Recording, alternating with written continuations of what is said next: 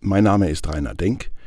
Ich arbeite als Schauspieler und Sprecher und stehe dabei wahlweise entweder auf der Bühne, vor der Kamera oder hinter dem Mikrofon. Und hinter dem Mikrofon in letzter Zeit immer öfter. Ich spreche für Hörspiele, Lehr- und Imagefilme und bin auch in der Filmsynchronisation tätig.